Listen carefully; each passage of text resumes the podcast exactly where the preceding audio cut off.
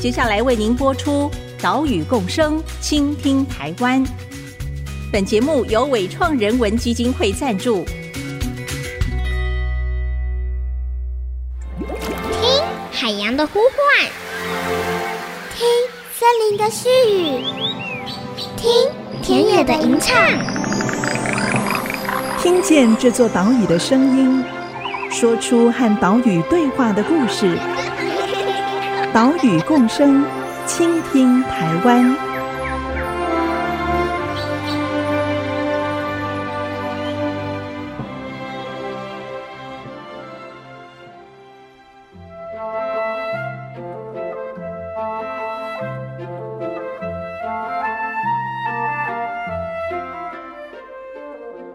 Hello，大家好，这里是 IC 之音 FM 九七点五，欢迎收听岛屿共生，倾听台湾，我是袁长杰。我们的节目是在每个礼拜三上午七点半首播。除了频道之外，你在 Apple Podcast、Google Podcast 还有 Spotify 也都听得到。使用线上平台聆听的朋友，请记得订阅节目，才不会错过精彩内容哦。这半个世纪以来，地球公民的意识是越来越深入人心。大家对于生态环境的愿望，不只是要清洁的空气，不只是安全的饮食，不只是美丽的风景，更是希望建构一个人跟所有生物互相尊重、有生活品质的环境。要怎么达到这个目标呢？除了法律的规范、环境的监管，并且实际的投入保育工作之外，啊，教育也是一个很重要的方式。透过教育，让孩子们认识生态、关怀生态，未来才有可能会改变行为模式，对地球更友善。最近有一本生态绘本出版了，这本绘本叫做《童年的那个皮塘》，把宜兰双连埤这个国宝级湿地将近二十年的守护经验，以生动活泼的方式带给孩子，也希望这个保育行动能够继续下去，让双连皮有朝一日可以重新绽放它的美丽。今天的节目就来告诉你这本绘本的创作故事。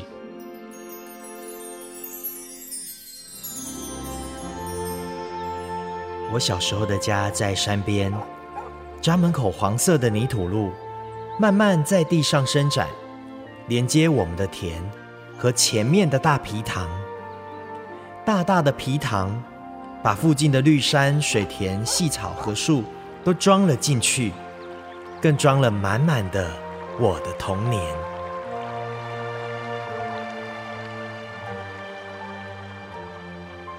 这本绘本《童年的那个皮塘》以主角一位爸爸的童年开始，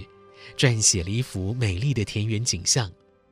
是哪里的田园呢？哦，就是宜兰员山乡的双连皮。我们请绘本作者王佩琪来说说绘本的故事。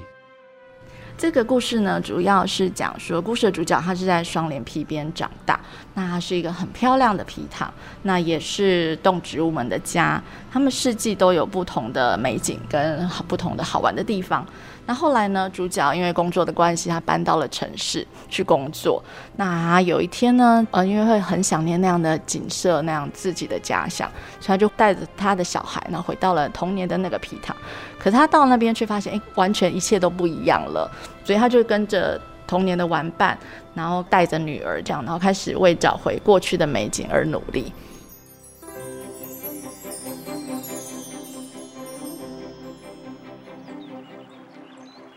刚要上工的爸爸，经过清江鱼面前，穿过清香的白花紫苏草，踩进田间泥土里，插下一株株嫩秧苗。天气慢慢转热，就到了我最爱的夏天。一大早牵水牛吃草散步，水面飘荡的纯菜啊，嗯，是我最爱的野菜。绘本当中，主角是一位爸爸，有着女儿。爸爸小时候就是在双连皮旁边快乐的生活玩耍，不管是春夏秋冬，这里都有不同的花朵。四季也都呈现不同的风景。长大之后，爸爸离开家乡到都市打拼，成家立业。有一次，他带着女儿回到了双连皮，却发现童年的双连皮美景已经消失，只看到了外来种植物人燕槐叶萍飘在湖面。所以呢，爸爸就跟儿时的玩伴一起努力来进行七地复育，希望让双连皮的美丽再次出现。这个绘本故事把双连皮的美丽与哀愁，还有荒野保护协会在这里进行的保育故事，转化成一个简单但是优雅动人的故事。因为我们看到以前的双脸皮呀，就看照片来，跟现在落差是有一点大。以前是非常漂亮，就好像风景明信片那样漂亮。然后就是自然的美景跟趣味，比如说像一般森林的美啊，还有湖光山色这样的景致，其实是小朋友天生就很容易感受到的。嗯、然后。包含对动物的话题，小朋友因为小朋友都很喜欢去动物园，所以其实动物相关的话题，小朋友其实天生就是会还蛮感兴趣的。比如说小朋友看到夕阳，他就会很自然说：“哦，好漂亮的夕阳！”这样，嗯，所以这部分的话，我们只要把它双脸皮原本的美写出来，透过文字写出来，加上之后的画面，其实小朋友就很容易能够进入那样的。这样的情境里面那，就能够感受到双脸皮的美，所以他们就自然而然很能够接受。这个也是当初我们有去找荒野基金会的那个徐仁修老师，他有提到说，呃，就是一个明印效应，就是一个生物一开始在学习的时候，他有一个很敏锐的觉知明印现象，他就一直强调说，其实我们童年的。看到的风景，吃到的东西，就尤其是风景这边，可能会影响他一辈子，那机会让他记得很清楚，印象很深刻，所以他就希望透过这样子的特质，小朋友这样的特质，然后把它写下来，然后让大家能够看到双脸皮的美，这样子。透过绘本当中文字与图画的搭配，似乎也重现了双连皮往日的风华。也透过故事里面爸爸与儿时玩伴的努力，带领孩子认识了宝玉跟富裕的辛苦与价值。王佩奇也告诉我们这一本绘本所设定的学习目标。因为其实呃，双雷皮那边在伟创基金会跟荒野保护协会，其实他们都投入了很多的时间，对吧？十多年的时间在做复育的工作，保育跟复育的工作。然后所以说，希望小朋友能够透过绘本，然后包含他的看到双连皮的美，然后看到这么珍贵的景观，就是辅导景观还有物种。那希望他们能够透过绘本的引导，然后慢慢能够建立那种保育自然、接触自然，甚至于能够。投入复育工作这样子的机会，还有因为后面有很多物种的很蛮写实，然后物种的一些小知识都写在后面，呃，画面都画出来了。那所以希望小朋友能够去认识台湾很珍贵的原生物种，这样。透过绘本，希望带领孩子认识皮塘生态以及永续环境的价值观。但是，要创作出一本根基于实际故事的绘本，是不能只靠凭空想象。为了要更贴切地传达双连皮的前身今世，它的故事，作者王佩奇就实地走访双连皮，进行田野调查。因为那是一个蛮长的历程，因为在十多年的时间，然后它从被破坏啦，然后到现在，那这段时间要怎么样去把它呈现出来？因为需要收集这些资料，看它怎么变化的。那所以我们有访问了在地的高大哥，就是他们从小以前就在双连皮长大，在地人，还有因为其实双连皮附近都有很多的农田，那所以呃有一些农田的耕作的。友善农法啦，或者是惯性农法，其实对双连皮也是有影响的。那所以我们有去问在地的小农，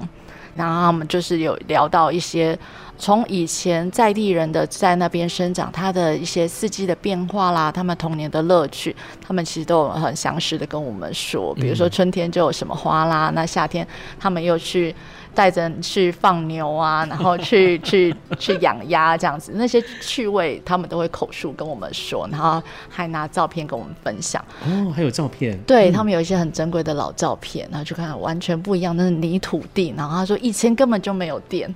非常的特特别。对，然后还有那边呃荒野保护协会，他们也提供了非常多很珍贵的照片，还有重要的物种的知识。因为其实我们都是从零到有，不太认识，到慢慢他们跟我们叙述说，哎，这个是什么物种，然后它的特征在哪里。这些都是经过他们跟我们分析的，然后还有纬创基金会其实也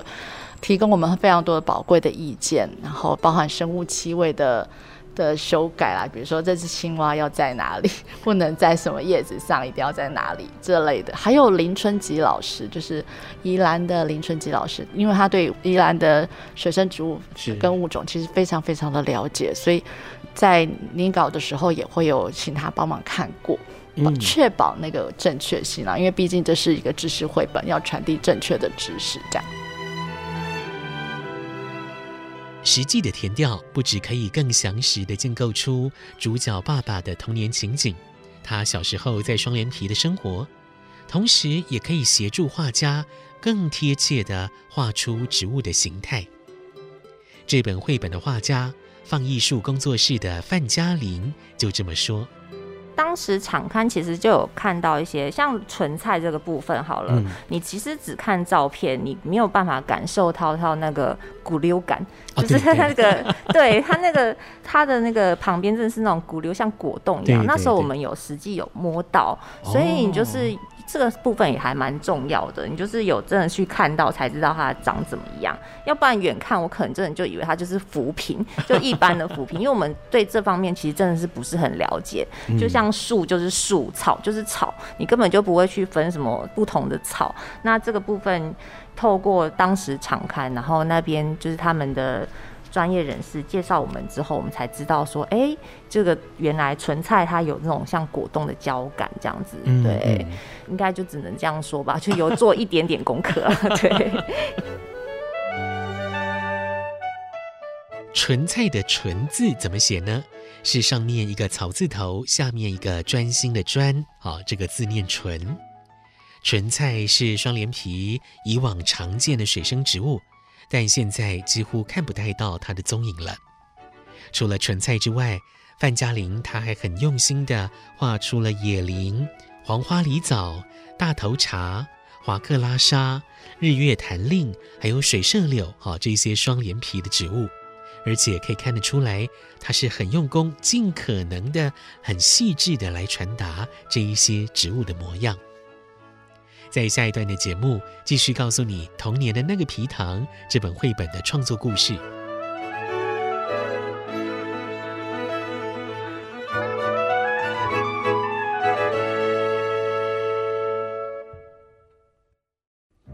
应该是四月，我忘记，反正就是比较温暖的时候，我们就带小朋友去，想说，哎，因为他们平常就很喜欢去野外玩，然后想说这么漂亮的地方很特别，我带他们去。然后虽然下着大雨，可是小朋友对于旁边泥水就很爱，就是穿着雨鞋去踏那个泥水。然后走到双连皮的时候，他们就会去玩那个潮毯，就是双连皮边坡踩下去，稍微脚陷下去一点，然后水就渗上来，他们就会觉得哇，好好玩，好特别。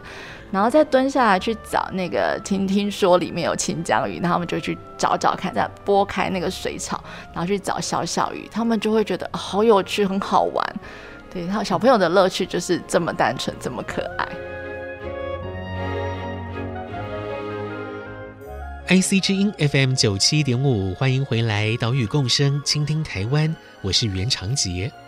今天的节目介绍的是最近出版的生态绘本《童年的那个皮糖》。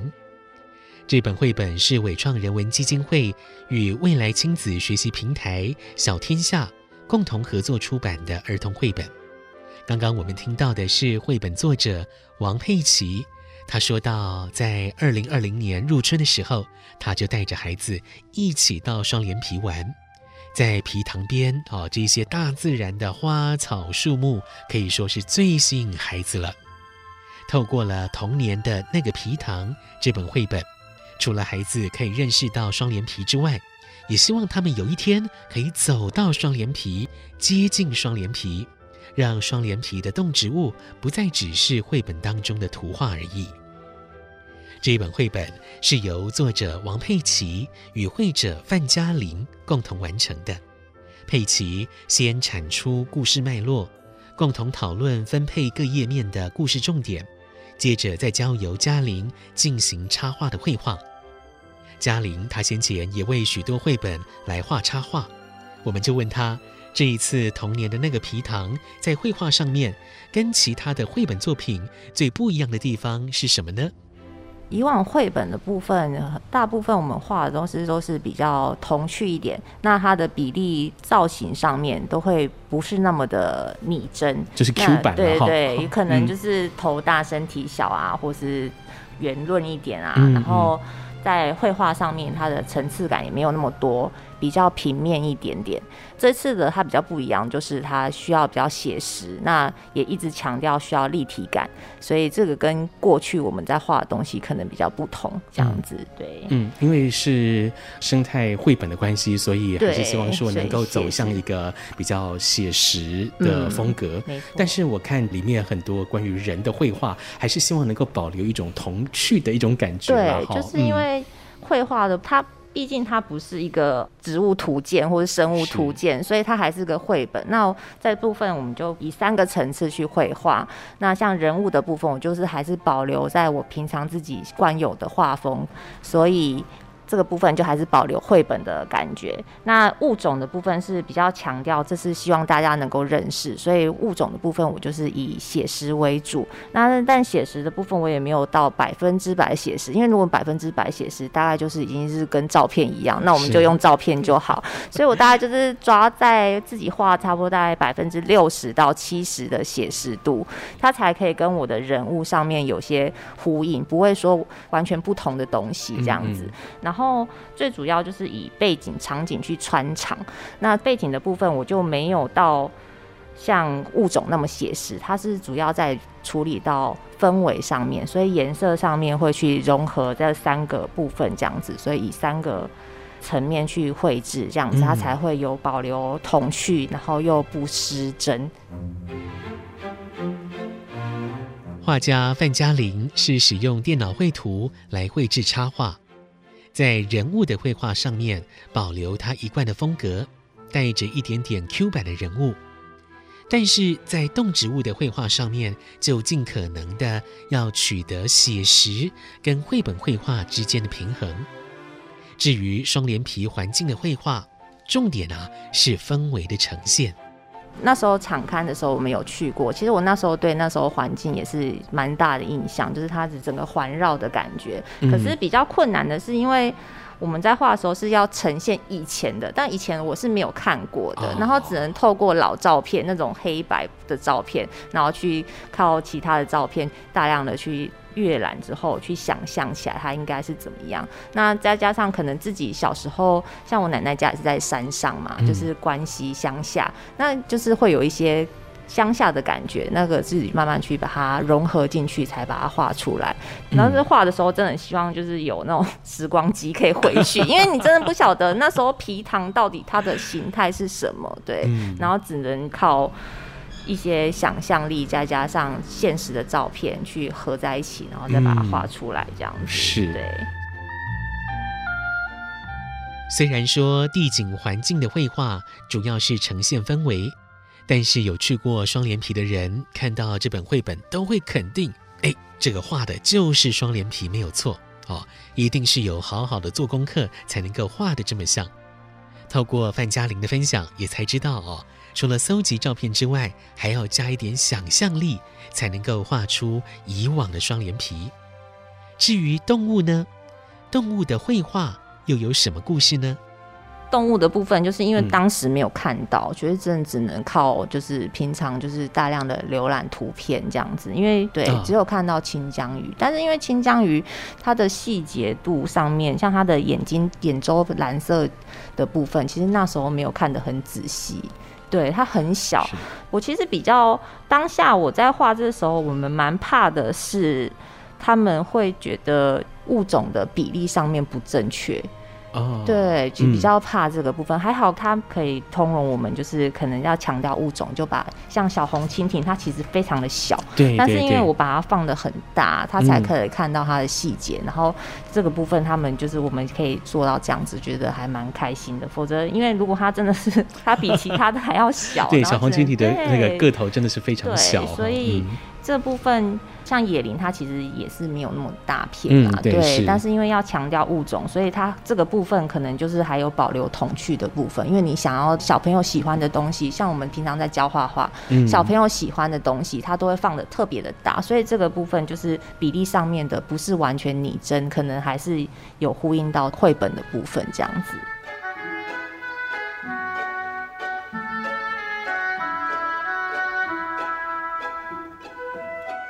柴官龟和石蟹獴，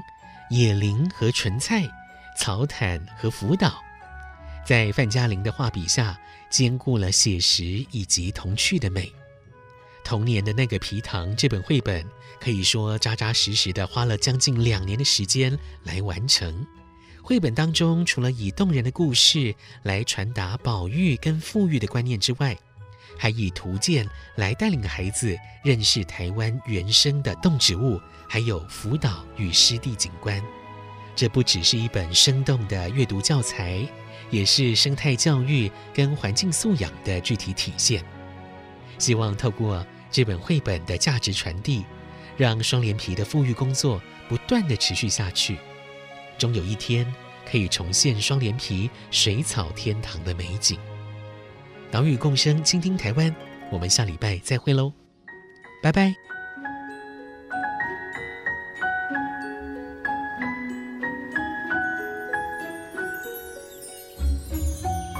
虽然皮塘现在没有以前那么热闹，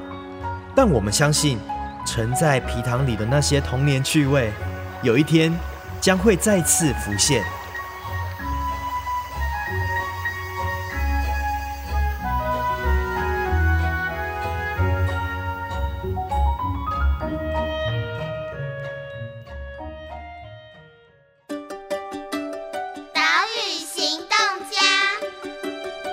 是远见未来亲子学习平台的佩奇。那我希望传达给大家的是，到海边去不要随意捡贝壳回家，因为呢，在包装杂志上会看到有些寄居蟹没有家，只能用宝特瓶的瓶盖当家。那希望能够大家把贝壳留在海边，给寄居蟹一个温暖的家。本节目由伟创人文基金会赞助播出。伟创人文基金会秉持永续的经营承诺，邀请您一同为这片土地发声，促进人与自然的平衡与和谐。